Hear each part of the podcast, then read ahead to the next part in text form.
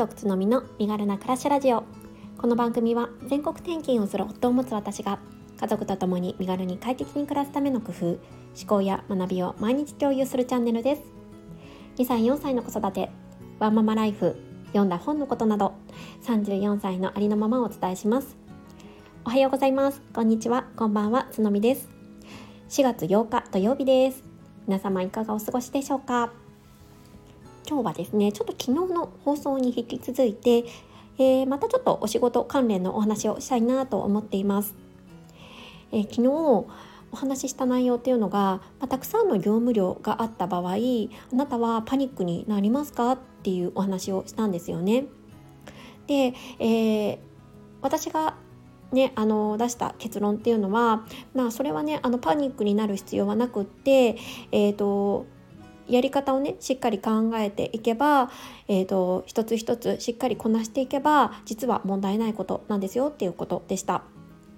結構ねついつい、えー、量のインパクトたくさん量があるとこんなにやらなきゃみたいな感じになっちゃって、えー、どうしようどうしようってなっちゃいがちなんですけれども、うん、やることは非常にシンプルなんだよっていうお話をした回になります。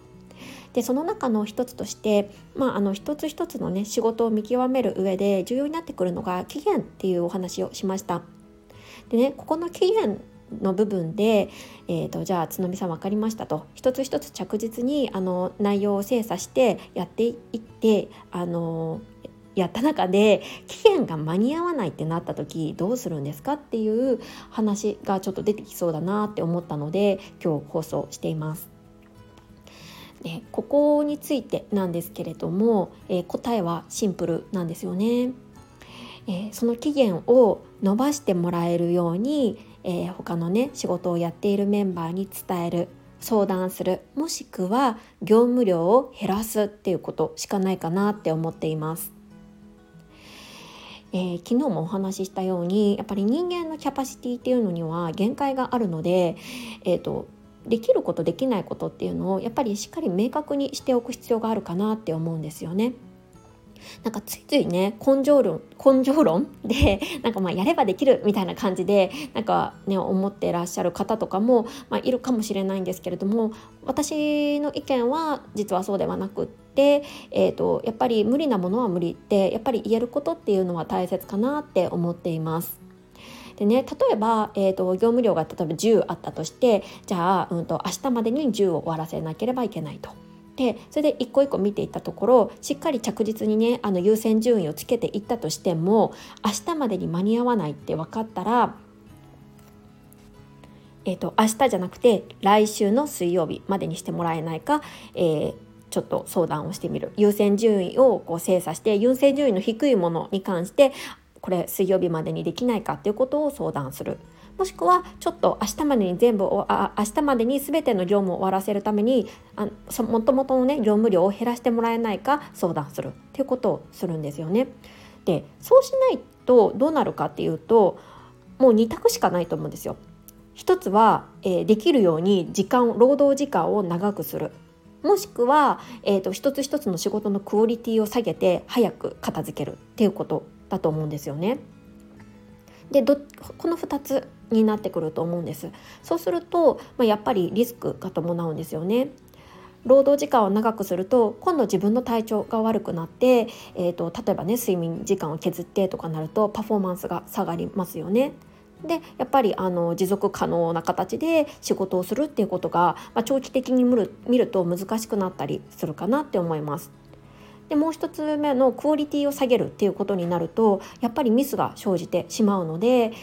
結果的に時間がかかっちゃうってことが、まあ、起こりうるかなって思います。ね、なので